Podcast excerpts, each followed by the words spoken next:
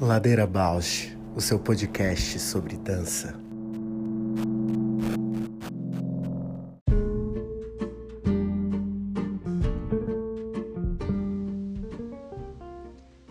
Ladeira Bausch é um encontro semanal para mover pensamentos de corpo. Um podcast que se propõe a horizontalizar a dança na sua vida para a dança horizontalizar você. Toda segunda-feira, um novo episódio com temas para dar voz a uma dança mais perto de você, contando o que nem sempre vai para a cena, sem glamour e sem mito.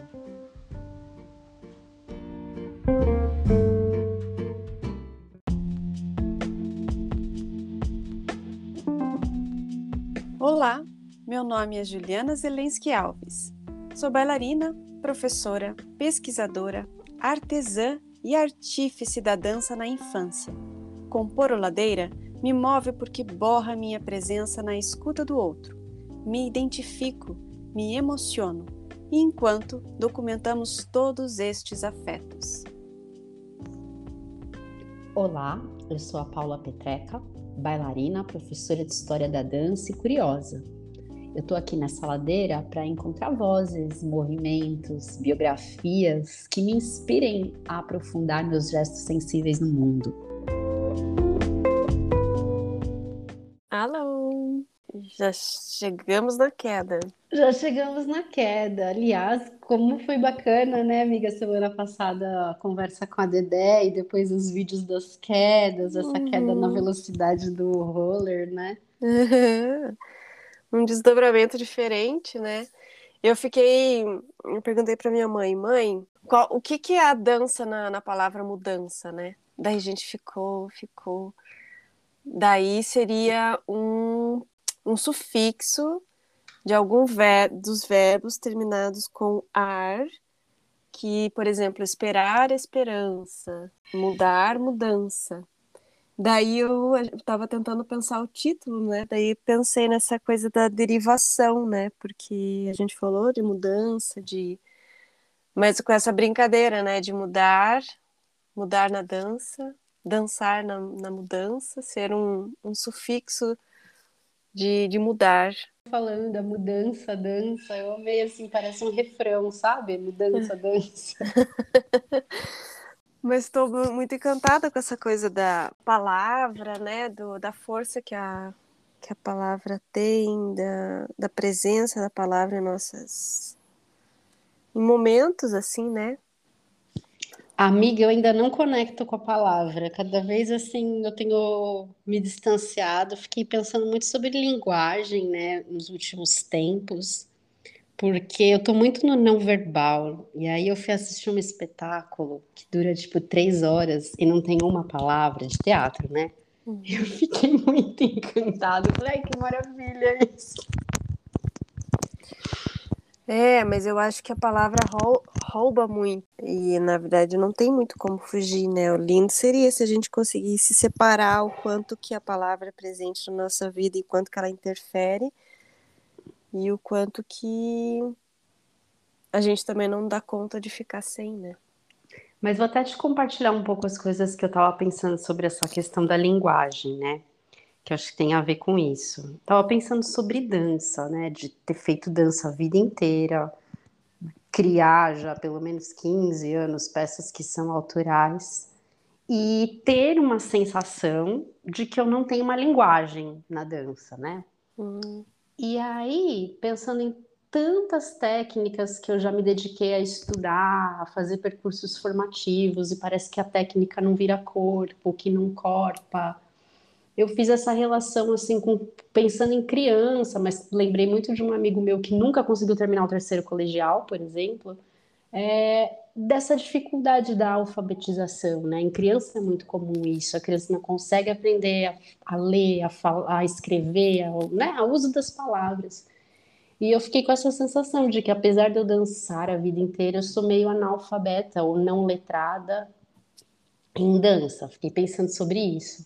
E aí eu fiquei pensando, mas será que eu sou letrada na linguagem verbal ou que eu apenas reproduzo e tenho uma facilidade de reproduzir essas construções de gramática, de verbos, de escolhas de texto, porque me deu muito essa sensação de não ter linguagem. E aí pensei, acho que não só na dança, acho que no discurso mesmo. Fiquei uhum. pensando no Agamben, que é um filósofo que tem um texto sobre os campos de concentração, que ele fala né, que aquela repetição de trauma e de violência tira as pessoas da linguagem e a primeira coisa que elas perdem é o gesto. Uau. E aí eu fiquei nessa pira, assim, de falar, nossa, acho que eu tô nesse lugar. Depois falei, não, não estou. Eu acho que eu balbucio, que eu sou aquela criança que tá aprendendo a falar. Uhum. Mas eu fiquei nesse surto, assim, não tenho uhum. linguagem, não, não sei usar palavras, não sei usar gestos, não sei nada. Mas muito legal você falar isso, porque eu acho que a gente sim fica limitado a um tipo de saber que é, não. O tipo, acho que tá, de aprendizagem da linguagem, essa que a gente estuda, alfabetiza, limita a gente a se comportar como tal regra, mas não a tentar expressar realmente o que a linguagem é de importante para a gente, né? Como, uhum. como aquilo que nos faz humanos hoje, né? Total. Então, eu estou muito feliz desse assunto estar tá desdobrando, assim, porque eu recebi ontem e li hoje a correção ortográfica da minha dissertação. Ah, que legal! E a, a Tassi, que é a menina que corrigiu, foi comentando, assim, alguns pontos, e ela comentou, assim, que que é muita sensibilidade, que tem muita delicadeza no que eu proponho, de que daí tem uma, uma parte que eu relato, né, coloco um relato de quando, quando que foi o meu encontro com a dança, especialmente quando eu identifico isso quando eu tinha uma suspeita de dislexia uhum. na escola, que eu não conseguia ser alfabetizada, então eu tinha dificuldade na escrita, na fala e na escuta, né? De associar isso. E dela fala assim, é, nessa, nesse trecho que eu relato, ela comenta: de longe, a tua dissertação é a mais, a mais é, que eu tive mais prazer de ler e a mais bem estruturada. que ela já corrigiu, assim, eu falei, nossa, então, claro que tem, teve imensos olhares, né, da, da Andréa Sério, da banca, teve todo um cuidado, várias pessoas que eu fico pedindo ajuda para organizar, mas uhum. todas essas pessoas também com muito respeito ao modo como eu escrevo e dialogo com a linguagem, faziam permitir com que essa talvez modo de organizar as palavras permanecesse como algo autêntico. Eu queria ler um texto é, que eu acho que tem muito a ver com o que a gente está falando, tem a ver com a mudança, tem a ver com em ser uh, ou ter uma linguagem própria, assim, né? Por mais que tenha que se comunicar dentro da linguagem de todos, né? Mas conseguir manter uma autenticidade, assim. E tem a ver com a nossa convidada de hoje também. Me conta, me leia para nós.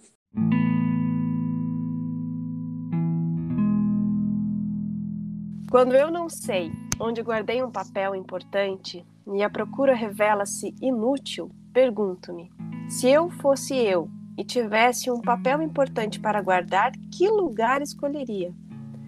Às vezes dá certo, mas muitas vezes fico tão pressionada pela frase, se eu fosse eu, que a procura do papel se torna secundária e começo a pensar, diria melhor, sentir.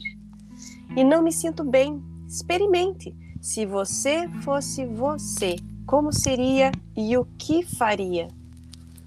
Logo de início se sente um constrangimento. A mentira em que nos acomodamos acabou de ser movida do lugar onde se acomodara. No entanto, já li biografias de pessoas que, se, que de repente passavam a ser elas mesmas e mudavam inteiramente de vida. Acho que se eu fosse realmente eu, os amigos não me cumprimentariam na rua, porque até minha fisionomia teria mudado. Como? Não sei. Metade das coisas que eu faria se eu fosse eu, não posso contar. Acho, por exemplo, que por um certo motivo eu terminaria presa na cadeia. E se eu fosse eu, daria tudo o que é meu e confiaria o futuro ao futuro. Se eu fosse eu, parece representar o nosso maior perigo de viver. Parece a entrada nova no desconhecido. No entanto, tenho a intuição de que, passadas as primeiras chamadas loucuras da festa, que seria, teríamos enfim a experiência do mundo. Bem sei, experimentaríamos enfim, em pleno, a dor do mundo. E a nossa dor, aquela que aprendemos a não sentir, mas também seríamos por vezes tomados de um êxtase de alegria pura e legítima que mal posso adivinhar. Não, acho que já estou de algum modo adivinhando, porque me senti sorrindo e também senti uma espécie de pudor que se tem diante do que é grande demais. Clarice Lispector Eu ia perguntar, eu ia falar da Clarice, isso, juro. Eu tava pensando aqui. Uhum. Incrível. Qual livro que é? Ah, A Descoberta do Mundo. Ah, A Descoberta do Mundo. Então, eu acho que tem muito a ver com o que a gente está falando. Eu, o momento que eu estou passando, ela está na dissertação, então hoje eu me confrontei com lendo, né, e, e vendo as correções, me confrontei com com, com essa escrita de novo. Eu falei, nossa, tem, tem muito a descobrir só, só lendo, relendo, lendo e relendo, né? Uhum. E tem muito a descobrir também e a, e a ver com a nossa convidada, que é Cíntia Conifas, porque de muitos momentos que eu tive com ela, assim, essa busca de ser quem se é é muito latente nela, assim, muito latente na, na pesquisa que ela tem com a dança e na vida, a intrínseca relação que ela tem de autoconhecimento com a dança, com a pesquisa na dança, assim, né? É, é, é muito a mesma coisa, assim. É, e, e aquilo que ela também passa como conhecimento, né, nas aulas, no, essa vibração de buscar assim um desconhecido mesmo e ter coragem de encontrar assim. E eu observo muito que nas cinco danças ela foi muito funda assim. Nesse lugar. Nesse desconhecido. Lugar. E porque ela já foi muitas outras vezes, né, com, com uhum. outros trabalhos e até assim muitas muita força assim, né, e, e muita é, desconstrução, mas é, nos Cinco Danças ela foi com uma leveza, com um, um, lugar de, de brincar com isso, assim, sabe? De, de vida, assim, que é encantador, assim. Eu fiquei muito emocionada. Tomo a liberdade de me apropriar muito do gesto dela. Sabe quando o gesto é tão generoso, que a dança é tão generosa, que você fala, obrigada, que bom que você fez isso, porque eu me sinto uhum. representadíssima, assim. Que lindo. Então, acho que tem essa nossa conversa, essa fala, esse texto, até a tua teu questionamento com a linguagem, assim. Tem tudo a ver. Tem tudo a ver. Então, feito o portal, uhum. vamos chamá-la.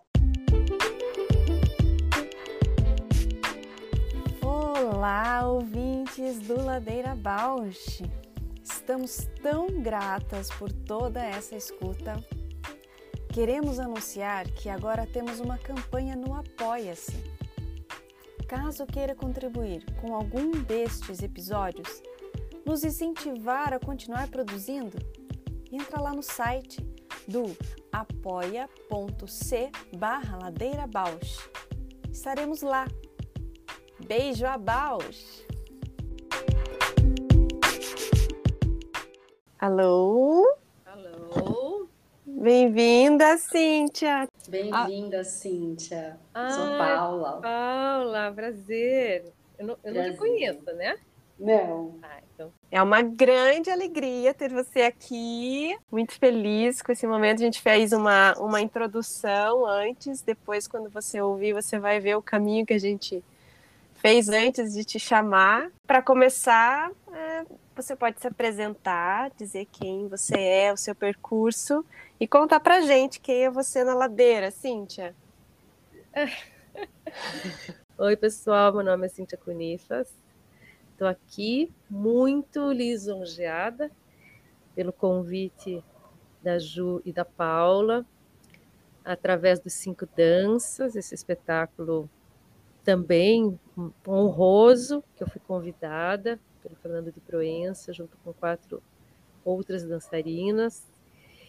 E sou, então, uma dançarina, uma artista da dança, que aos seis anos começa a ser bailarina, depois a, a dança fica maior que o balé, vai para além do balé, e segue uma, uma vida, existência colada na dança. Então, quando eu pensei um pouco em falar sobre essa trajetória da dança, que a gente acho que vai falar um pouquinho adiante, eu pensei que dança é igual à existência para mim e é igual a ser corpo.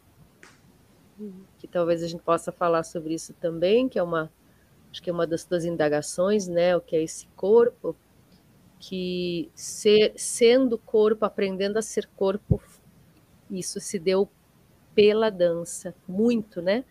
Muito por meio da dança. Eu acho que esse é o começo de uhum. uma possível apresentação.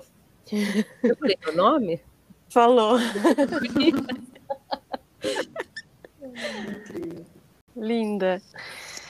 Bem, eu, é, sem dúvida a gente poderia se aprofundar em vários assuntos, né, Cintia? Acho que eu te conheço já desde né, lá da, da faculdade, com meus 17 anos, antes até, talvez. E vários momentos que a gente se encontra, então seria lindíssimo se a gente aprofundasse em outros assuntos, mas é, honrando também a ponte, né, que faz o, o convite, que é os cinco danças que a gente te chama aqui para conversar nessa ladeira, fazendo essa ponte também para os nossos ouvintes, né? Situar é, o momento que a gente te chama, né? Como foi para ti participar desse trabalho, que volta o olhar para a trajetória, para contar uma história, prestigiar, homenagear, enaltecer as referências do hoje? Quando eu pensei nisso, né, nessa nessa trajetória, eu fui, eu fiz uma uma genealogia nesses dias que que a gente conversou, eu fui pensando, eu acho que essa genealogia, genealogia ela pode vir, mas eu vou começar do presente, então, né? Como uhum. você traz, assim, que os Cinco Danças, esse projeto do Fernando de Proença, juntamente com quatro outras dançarinas da década de 60, ele é, como você falou, um enaltecimento, é, ele é uma homenagem, ele é uma é, legitimação de uma construção que passa pelos nossos corpos, mas nossos corpos, mas obviamente não só os nossos, de todas as pessoas da nossa cidade, né, do nosso país, que estão fazendo parte da história da dança. Então, é uma grande homenagem não só a nós, que somos mais ligadas é, diretamente ao Fernando, e temos, acho que, um impacto na vida dele, e ele nas nossas, mas a história da dança, né? E eu fiquei pensando o quanto que o nosso país não tem memória, assim, né? Muita da nossa história vai caindo no esquecimento, em muitos âmbitos, né? Falando da cultura, falando da arte especificamente. Quantos, uh, né? Eu fui aluna do Guaíra, fui acompanhando o Teatro Guaíra, fui fazendo faculdade e acompanhando é, artistas, dançarinos, coreógrafos importantíssimos é, morrerem sozinhos, uhum. adoecidos, sem nada, né? Apenas com a, a, companhia dos colegas, dos artistas. Então eu tenho essa imagem assim dessas figuras esquecidas, sabe? Em todos os sentidos. Então eu penso que participar desse projeto é, em uma dimensão é fazer parte da importância de, de, criar uma memória, um registro da nossa história, e, e no âmbito como pessoal, como, né, como artista, como a pessoa que eu sou, fazer parte disso também, me ver como parte dessa história é uma grande honra, né? É um, é um não sei, um privilégio, não sei nem que palavra usar, mas eu acho que quando eu viajei, que fui passar uns anos em Nova York depois que eu me formei, é, muitas pessoas vão e ficam por lá e tentam a vida em outros lugares e, e não só porque realmente a vida é muito difícil lá, mas eu tinha uma clareza muito grande de que eu ia e de que eu ia voltar porque eu queria construir aqui, na minha terra, na minha cidade. E claro que aqui tinha muito mais por ser construído que em Nova York, né? Então, é, quando eu, eu, recebo essa pergunta, né, no meu lugar, nesses cinco danças, eu lembro disso, que é uma alegria, assim, é, um, é uma realização, é um orgulho coletivo, né, que eu sinto de fazer parte dessa história e da gente estar construindo essa, essa história. Acho que eu começo desse jeito, falando das cinco danças, Ju. Não, e é lindo, né, de te ouvir essa essa clareza, assim, né, de, de e também de que não está sendo uma homenagem a si, né, ou a, a essa, essas artistas, mas que isso contempla e, e reforça um, uma memória mesmo, né, tá ali construindo uma memória para a sociedade, né, para a história. Assim. Então isso é. Enquanto você falava, né, desses artistas que contribuíram muito, né, com a dança, com a arte, com a história do Brasil e, e acabam sendo esquecidos, né, eles acabam sendo, é, no fim da vida deles, sendo um fruto desse esquecimento que a falta de memória causa, né? É como sociedade, assim. Então, quanto que esse projeto também, os Cinco Danças e o Fernando de Proença vem, ele falou muito, né, não não produzir esquecimento, né? É, é lindo Então, acho que e, e situar nisso é, é, muito precioso, assim. E, e, e, reforça, né? Precisa de atuação mesmo, precisa de, de movimento. Muito bom, atuação e se, se situar. Muito boas palavras. É. E enquanto aquela cena, então, a tua parte, né? Quero chegar lá, assim, essa... no banco. No banco, grandiosa, né? Que, nossa, cria um outro, um outro palco, né? Um outro. E aí o, o Fer falou, né? Dessa, dessa dança expressionista que você apresentou, assim. Uhum. Que corpo é esse, Cíntia? Para mim, esse grito que você construiu em cena foi um grito que acho que muitas de nós gostaríamos de ter dado em cena um dia. E eu te agradeço muito ah. por esse grito. Nossa, gente, eu ouvi isso, é tão impactante. Agora sim, você colocou esse grito numa outra dimensão para mim. Então, essa pergunta de que corpo é esse? Agora a resposta vai ser um pouquinho mais longa, uhum. porque começa com com a dança colada na existência e com a dança colada na numa numa empreitada de ser corpo, né? De ser, de ser existência, né?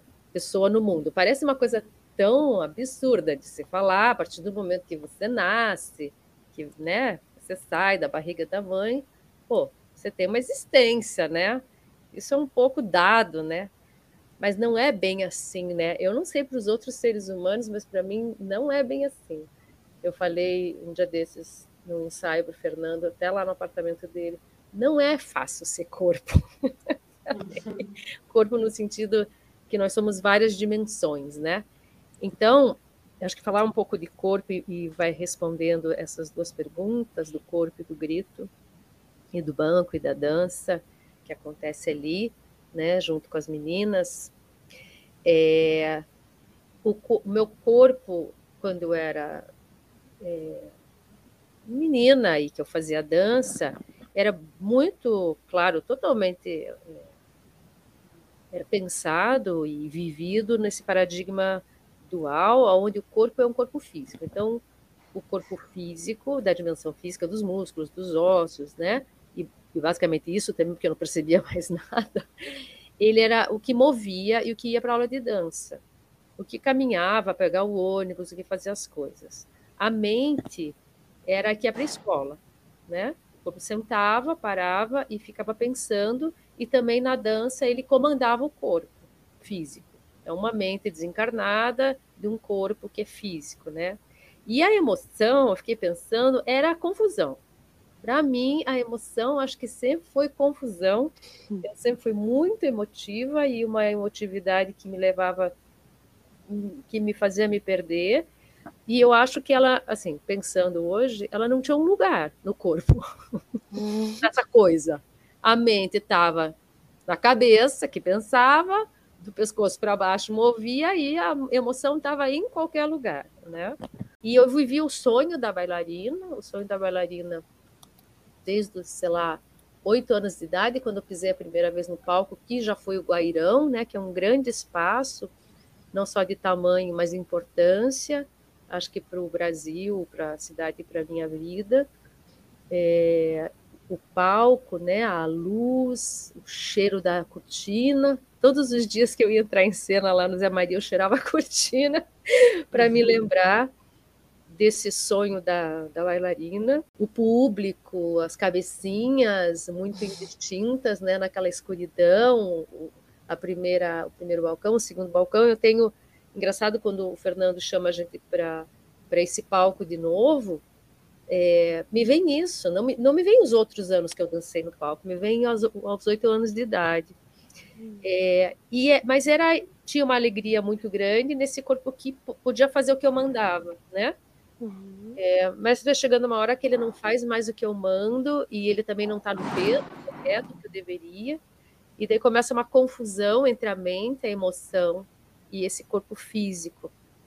É, quando eu é, finalizo a escola de dança, que eu vou para o curso superior de dança, que é a nossa que já não é mais faculdade, né? A nossa nosso curso superior onde eu dou aula, que agora pertence ao Unespar, 88 que eu entrei, é, eu descobri como eu fazia a dança, o balé e a dança moderna já desde a escola do Guaíra, e eu sigo repetindo, fazendo essa dança com os mesmos professores, né? Com essa primeira geração de professores lá no curso, especialmente a Eva Chu e a Carla Reneck, de tanto fazer os mesmos as mesmas aulas, a mesma dança, chega uma hora que com 18 anos, 19, eu falo, ah, eu entendi o que é dançar. dançar é me expressar. eu entendi. E eu lembro eu fazendo uma aula da Eva Chu no, no chão, fazendo um exercício de curva por cima, de bounces, e eu percebi no meu corpo que eu podia modular a energia, podia modular a qualidade de movimento. Eu não sabia o que era energia né? E a Eva notou, e ela veio e cochichou uma coisa no meu ouvido. Eu comecei a perceber que a dança moderna especialmente dava essas ferramentas, até porque ela nasce desse lugar, né? Da uhum. pessoa, do ser humano, sendo o centro, né? É, e, e, não como o balé, que se referencia, referencia a um rei ou outras danças que você reverencia ao divino, né? Então, essa dança moderna, esse movimento do começo do século XX, vem trazer o homem, né? A, o homem mesmo, que se falava, o ser humano como centro e as ferramentas é, da dança moderna, as suas múltiplas qualidades de movimento passam a fazer parte dessa expressão humana, né? Que foi bem o que o Laban é, estudou, todas as pessoas na época. E então a dança moderna ela, ela é, mostrava, ela dava ferramentas para esse corpo se expressar de uma maneira até mais clara do que balé. E, e depois que eu terminei a faculdade, eu ainda é, queria aprender mais, queria aprender mais. E fui, vou para Nova York, então, muito atrás de uma coisa que eu vi em alguns dançarinos, que eu venho a descobrir que está relacionada à educação somática, e aos movimento, ao movimento pós-modernista na dança, né? já iniciado na década de 60 lá em Nova York. E eu pego esse movimento já andando aí, né? Três décadas para frente, mas vou fazer aula e vou fazer aula, aulas tanto de dança quanto da educação somática que vão me trazer para o corpo, porque se antes o corpo estava a serviço da dança, né, esse corpo físico que era circulado da mente e da emoção, e agora eu descobri que eu, que eu era um corpo antes de dançar. Que, que eu era corpo que movia, que pensava, que sentia e que eu também fazia dança. Isso para mim foi um pouco um choque e foi muito interessante e eu fui dali me apaixonando e me aprofundando por esse estudo desse desse corpo pessoa, gente no mundo. porque era uma, um descolamento muito grande entre a pessoa, a Cintia que ia para a escola, que estava na família, e a que passava para dentro da, da porta do Guaíra. É muito grande. E pensando hoje, lá em Nova York mesmo, eu comecei a fazer terapia somática, e daí eu encontrei um lugar para emoção, que a emoção tinha lugar. Aí eu comecei, eu entendi que a emoção estava no corpo e que o corpo via a educação somática, via esse pensamento mais contemporâneo de, de corpo, esse paradigma não dualista. Então era um pensamento, era a sensação e eram as emoções. Era ainda uma dica inicial. E quando eu comecei lá mesmo a terapia somática e depois eu dei continuidade em Curitiba, é, numa outra linha, Daí que eu fui começando a praticar, exercitar um corpo que é mente-corpo, né? Que é pensamento, que é sensação e que é emoção. Custou, né, muito tempo, custou uhum. muita prática terapêutica para integrar esses diferentes aspectos. Mas foi depois de alguns anos que eu já estava nessa prática terapêutica que eu digo que ela me deu um lugar no mundo me deu um lugar de corpo, de ser, de ser, de existência, e eu vou falar existência, corpo como existência, porque eu tinha sensações e emoções tão confusas, tão sem lugar, porque não era só emoção, eu fui me dando conta de que eu tinha sensações físicas muito, muitas, e que não tinha lugar na dança, aonde eu fazia, nem na casa, né, porque não se falava disso, a educação na escola muito menos, a educação física estava num outro lugar, né? Mas uhum. esporte. Então, na terapia, eu comecei a experimentar que é um corpo não só pensante, emocional, mas sentiente, né? Um corpo da sensação. Isso me trouxe um lugar assim de, ufa, não sou tão maluca assim, que eu achava que era muito problemática muito problemática da cabeça e do corpo. Porque eu tinha sensações e vontades que eu não sabia explicar e que não tinha espaço para ser. E daí, esse espaço para ser, é, eu entendi, hoje eu entendo, que ele precisava ser não só na vida cotidiana, da, do trabalho, sei lá, do estudo, da família, dos amigos, mas ele precisava ser em cena, ele precisava ser na artisticamente. E quando eu encontrei a Mônica, né, que está no Cinco Danças, minha parceira aí há 20 anos, eu consigo é, continuar essa prática desse corpo que pensa, que sente sensação e que sente emoção em cena. Mas não só em cena estando no palco, diante das pessoas, mas num processo de criação. Uhum. E que é igual a se expressar para mim. Uhum. Então, se eu podia criar, que antes eu não sabia criar, é porque eu estava podendo conectar esses diferentes aspectos e a relação entre esses diferentes aspectos numa mesma pessoa podiam produzir dança, que foi o que eu produzi com a Mônica. Acontece no meu corpo mas o, o, trabalho é colaborativo. Então as sensações começaram a ser protagonistas e não mais a mente mandando os músculos fazerem. As emoções já não eram mais um problema porque elas estavam no lugar, né, que era o corpo, e elas podiam ser mediadas pela sensação e pelo movimento, né, porque os, o movimento e a sensação então, são dois lados de uma mesma moeda, né, uhum. sensório e motor. E daí, uh, acho que para acabar esse, esse, momento, assim, não me estender mais, o Fernando agora, né, 20 anos depois que eu começo o processo com a ele fala, em cada ensaio era meio que um, sei lá, era uma terapia junto com o processo criativo, era tudo, né? Uma, uhum. uma coisa que eram esses ensaios era, era poder vir tudo.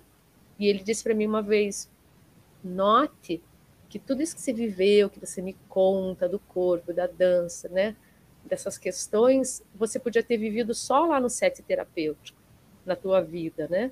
E uhum. você escolhe viver isso em cena diante das pessoas. E eu fiquei impactada com o que ele me disse, mas é isso, né? Que a Sueli Ronick fala. é, o artista ele dá forma, todos nós damos forma, né? Mas o artista dá forma para ser compartilhada com o mundo. Então, todo esse processo de reconexão, de integração, de, de poder existir, de poder dar lugar às, às, a essa subjetividade toda, ela foi, ela aconteceu com, né, as pessoas nessa mediação com a Mônica, da possibilidade de criar e de compartilhar e muito, mas muito mesmo em sala de aula, né? Que eu fiquei muito mais horas, eu estou muito mais horas em sala de aula do que em cena, nessa cena do palco. Então, uhum. acho que isso que eu me dei conta, assim, que eu realmente sou uma artista, ou pelo menos me, me sinto como uma artista, e que eu nem sabia que eu era, né? Até a Mônica me falar assim, tia, você é uma artista. Eu falei, não, não sou uma artista, eu sou só uma bailarina.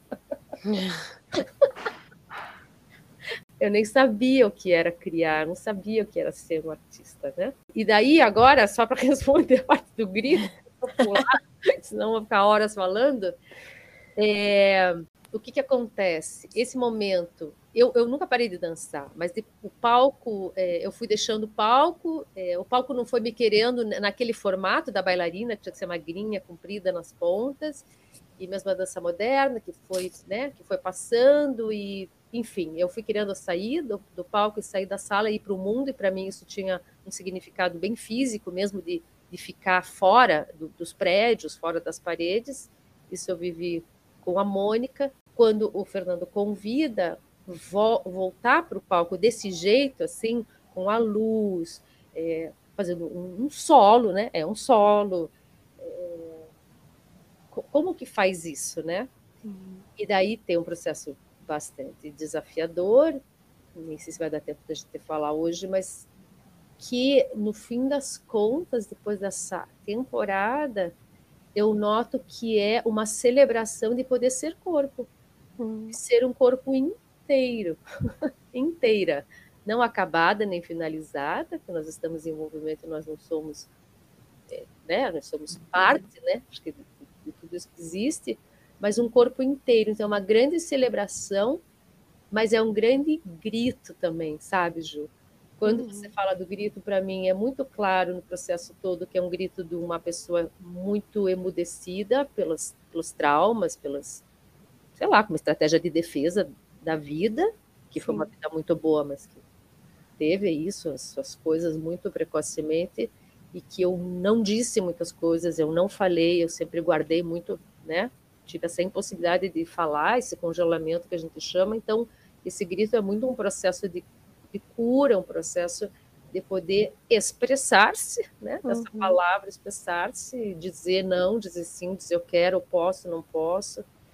Só que quando você faz a pergunta para mim, eu me dou e que você fala de outras dançarinas, eu me dou corpo, me dou corpo, ó, me dou conta de que é um grito dos corpos nossos, das mulheres e mulheres dançarinas. Sim. Não só das dançarinas, mas a gente está nesse lugar um grito da mulher poder ser o corpo que ela é.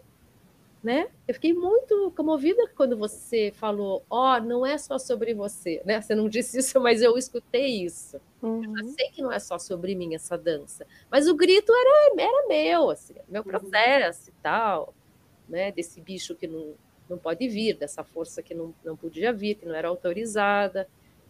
E mas é um grito de todos os corpos das mulheres. Sim, eu gritei junto contigo.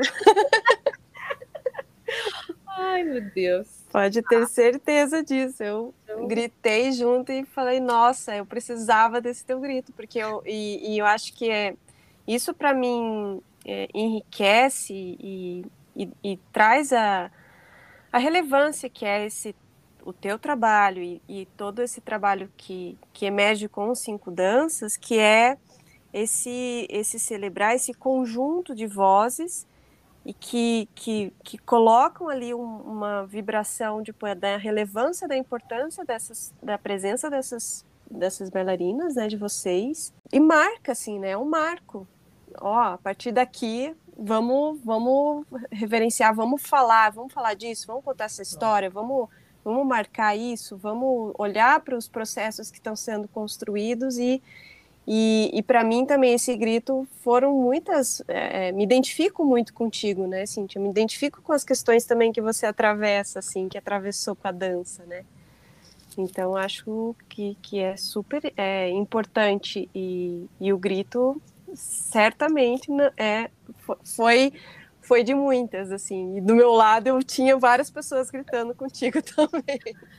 Que legal, nossa, que legal. Um conjunto de vozes, né? E um marco. É a partir do qual alguma coisa que é não dita, né?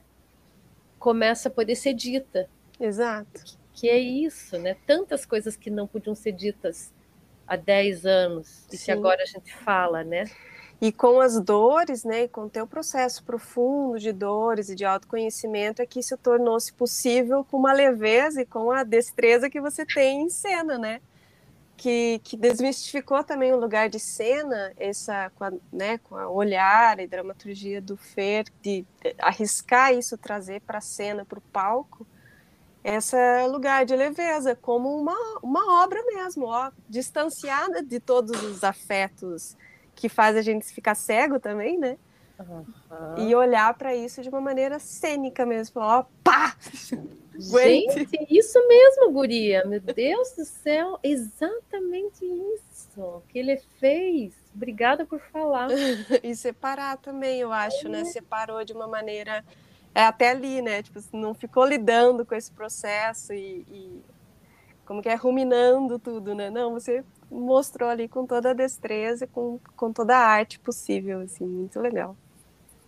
Que Cíntia, a gente não se conhece, eu não assisti a peça, e tem uma reflexão que esses episódios do Ladeira me trazem, que é o quanto a gente não se conhece em Brasil, né?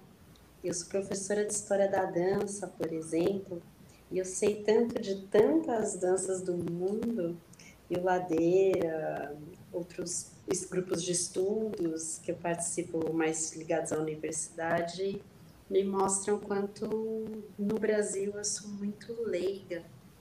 Então, quando o Fê veio contar do projeto, a Ju contando do projeto, eu achei bem emocionante esse encontro de cinco bailarinas de uma geração, criando esse rito de memória fiquei pensando na ressonância disso para além de Curitiba, né? Como isso pode interessar a um país, a um território mais amplo, enfim. E aí eu fico também querendo te ouvir. Foi muito inspirador te escutar agora sobre todo esse processo bastante pessoal, né, de compreensão do seu lugar de artista, muito inspirador te ouvir também nessa reflexão de coletividade, né? O que, que é essa geração, encontrar essas companheiras em cena, embora os processos tenham sido solitários, fico com essa curiosidade. Ai, que bom te conhecer assim a voz, por enquanto. Nossa, que tanta delicadeza na tua voz. É, a gente conhece mais de fora do que de dentro, né, Paula? Isso está mudando, né? Mas a minha geração, então, só era bom que era de fora. Era super. É, era natural isso, assim, né? Não é nada uhum. natural, né? Não é nada natural, não é nada. É, enfim. É, então, é, tem um, uma coisa que, que aconteceu que foi entrar na faculdade como é, já como aluna, eu acho que, acho não, tenho certeza que foi quando eu entrei na faculdade e as meninas vieram, me abraçaram, me apertaram, eu uma curitibana bem, bem tímida, bem retraída, né? Eu levei um susto das pessoas virem me abraçarem, né? Começaram a falar comigo, porque isso nunca aconteceu em outros meios que eu vivia. Eu já encontrei ali um lugar de vínculo, né? Que a gente fala na, nessa terapia, que eu e a Mônica somos é, terapeutas, que o, o vínculo realmente é, o, é, a estratégia de sobrevivência é, do mamífero, né? Que a gente, o mamífero, se não vincular, se ele não se apegar a outro mamífero, ele, ele morre, né? Então, esse vínculo tão é, importante para a vida, ele chegou como se eu encontrasse de alguma maneira a minha tribo, né? Além da família, que era um núcleo onde a gente é, a gente nasce, que eu sempre fui muito amada e querida, isso até hoje, mas esse lugar do indivíduo, né? Com as suas escolhas, né? Que tem a ver com a arte. Então ali eu já encontro pessoas que ressoam, que são muito diferentes das que eu convivi a vida inteira, que vêm de outros lugares, de outros contextos, de tudo diferente, inclusive de outras cidades, outros estados, e que eu encontro ali, surpreendentemente, uma conexão. E, e quando eu volto da, de Nova York e faço teste para ser professora, 24 anos, 25 anos de idade, eu vou dizer que toda a minha carreira, assim, minha produção é, profissional e depois encontrando a Mônica, né, como, como artista criadora, ela aconteceu dentro da faculdade, né? Que hoje é a universidade, mas a gente chama ainda da, da Faculdade de Artes, nesse curso de dança. Então, é, as minhas professoras foram a primeira geração de professoras do curso que criaram o curso. Umas eram já minha professora, minhas professoras da escola do Guaíra, outras eram minha, minhas colegas que já tinham curso superior e foram ser professoras como a Débora de Lara, a Rosemara Viol, e, e depois uma segunda geração de professores, que é a Marila, que está no Cinco Danças, a Rosane, que acabou de se aposentar da faculdade, eu que chego, e, e a gente vai passando, né, de geração em geração, mas eu fui fazendo esse processo de aprender da aula, porque eu fui aprender da aula e continuo aprendendo da aula dentro da faculdade, é, o processo criativo que eu desenvolvo com a Mônica, ele foi permeado dessa, dessa docente, e a docência é extremamente permeada do processo que eu desenvolvo com a Mônica. Então, eu não consigo ver a minha vida sem as minhas colegas, né? E, claro, sem os alunos também. Os alunos passam, só que muitos voltam, inclusive voltam para dar aula, e agora são meus colegas, minhas colegas.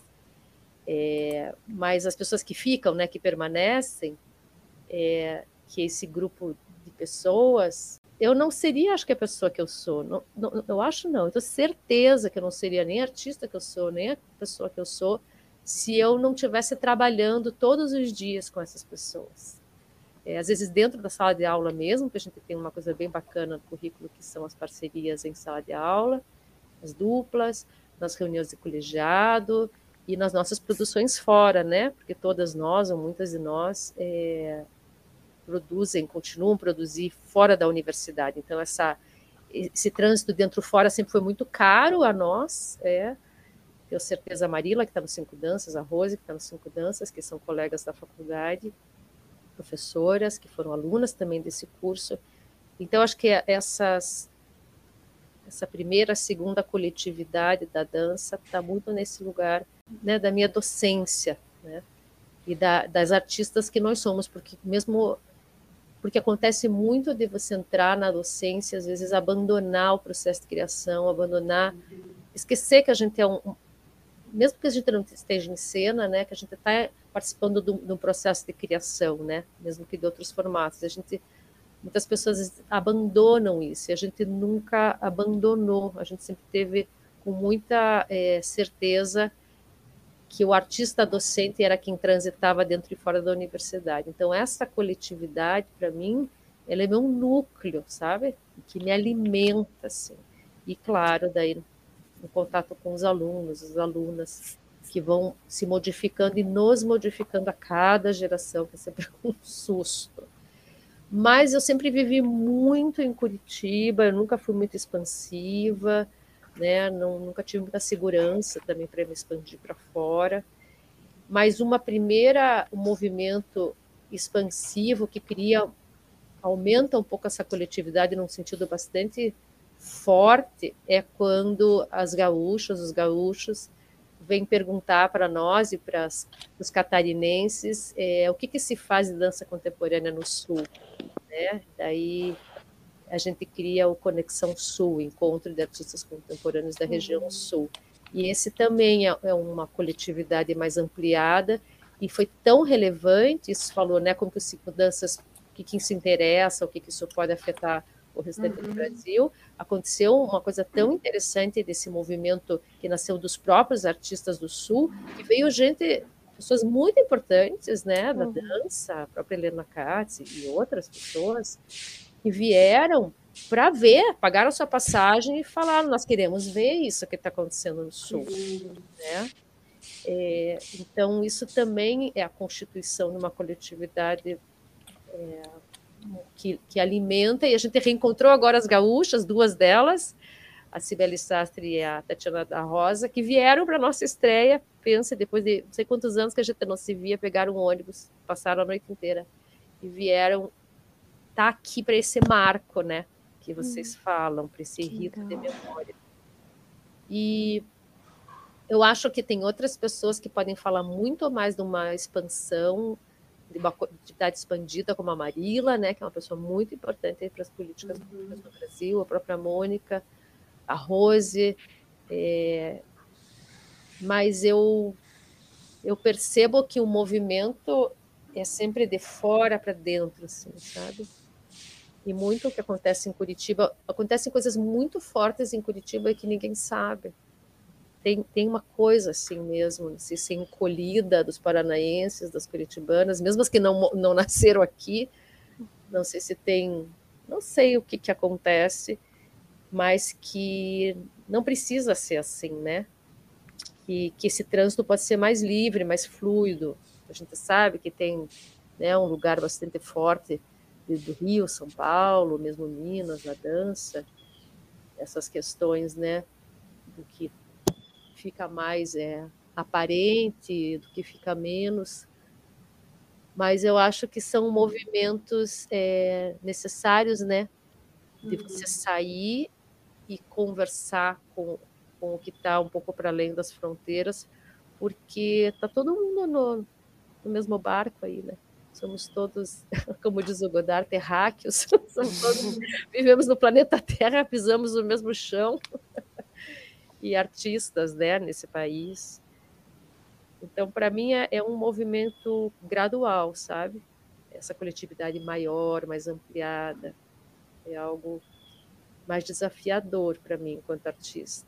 Eu amei te ouvir, saber dessa conexão sua também, dessas pessoas que viajaram para assistir. É muito forte saber dessa o quanto mobiliza né, uma criação. E eu até estou mudando aqui de pergunta, depois porque essa questão que você trouxe também, né, da gente saber mais de fora do que de dentro, acho que conecta com uma primeira parte da conversa, com as perguntas que a gente trouxe e a tua fala sobre o teu processo enquanto artista. E Fiquei com vontade de te ouvir especificamente isso, talvez num lugar mais poético, né? Sobre como a gente pode equilibrar mais essa escuta dentro, fora, fora, dentro. Nossa, que difícil, Paula. é uma, é assim pensando uh, não em termos eh, sociais, né, mas em termos é, micro, né, do uhum. indivíduo que é o que eu trabalho mais na dimensão do, da indivídua, né, do indivíduo. Essa, quando você entra numa sala de aula para dar aula de dança, especialmente quando você trabalha com improvisação, com criação, né, que você não tem uma mente dada só para para produzir um, um, um, movimento, mas que você tem que pensar enquanto move, mover enquanto pensa, né, e, e criar. A coisa mais preponderante é como a gente fica só para dentro ou a gente uhum. fica só para fora. Uhum. Isso desde os 25 anos de idade, quando eu olhava as alunas, os alunos, é, eu notava a, a dificuldade de transi, de poder estar no corpo, porque né, dentro e fora são só palavras, obviamente, né? Uhum. É, mas de estar no corpo, estar sentindo, estar acompanhando, né, com a atenção, com a consciência, acompanhando os processos fisiológicos, os processos corporais e poder compartilhar ou expandir a percepção, que hoje eu sei que isso é possível, para o que está acontecendo ao redor. E, e, quantos anos depois, né? quase 30 anos depois, eu olho para alguns alunos, e alunos, a maioria, inclusive, especialmente, talvez por conta dessa geração da tela, do TikTok, de que está correspondendo mais ainda nessa visualidade, essa imagem projetada, esse fora, né, ele é que é tanta coisa, né, o fora, ele é tão preponderante, ele é tão voraz, né, que ele arrasta a gente, a, a todas nós, né?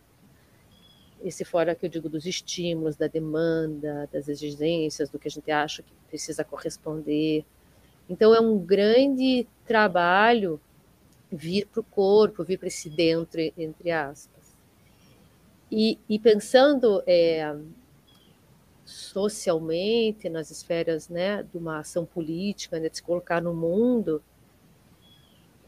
vou, vou falar por mim, assim, eu acho que a gente só consegue estar é, tá no mundo e poder se colocar e esse um trabalho como esse viajar e a gente poder ir tá mostrando o nosso trabalho fora e está sendo visto e está ouvindo pessoas de fora quando a gente fortalece o que a gente é, né? Quando a gente pode estar tá dentro a gente precisa estar dentro para poder estar fora. A gente precisa estar em si para poder estar com o outro. Então, uhum. esse tem uhum. sido o meu processo e eu acho que isso talvez possa refletir em termos dos sistemas, né?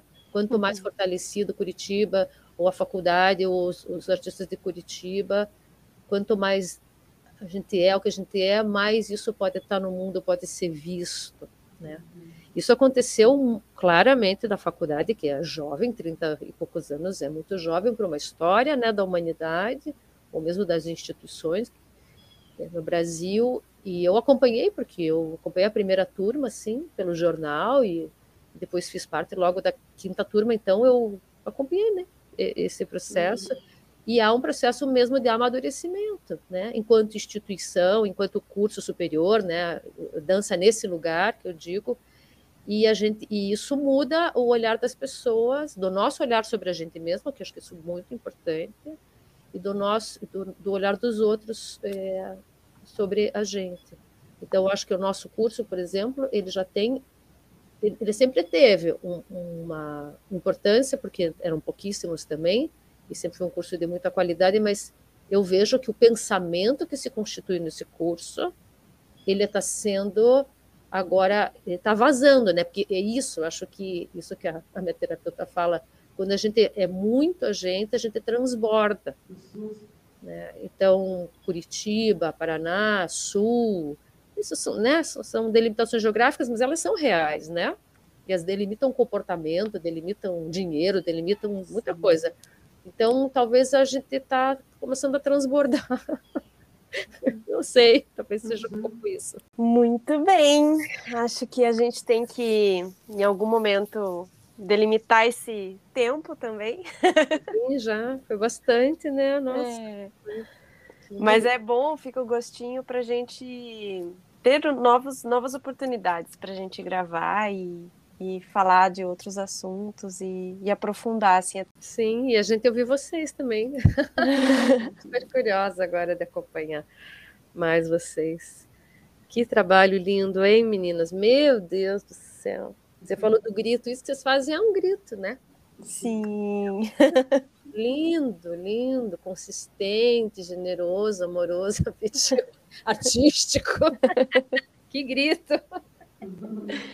Que bom, espero que você, é, ouvindo, também gosta da experiência de ouvir, porque no começo, cortar essa censura um pouco do que a gente. Do corpo, né? É, do corpo voz. Agradeço muitíssimo, Cíntia. Nossa, que, que presença, que honra, que delícia de, de ouvir. Que... Inspiração. Aham, uhum, muito. Fui lá também no Conexão Sul, porque eu estava lá. Sim.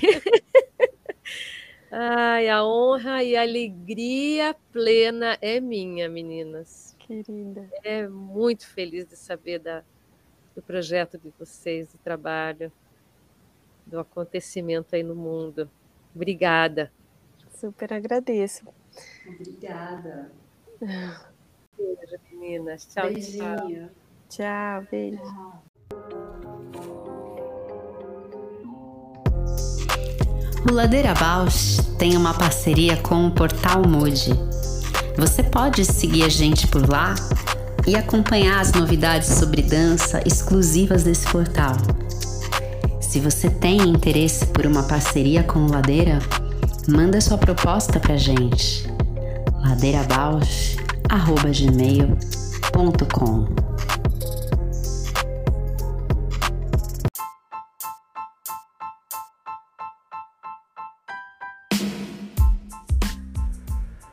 Ladeira Bausch, o seu podcast sobre dança.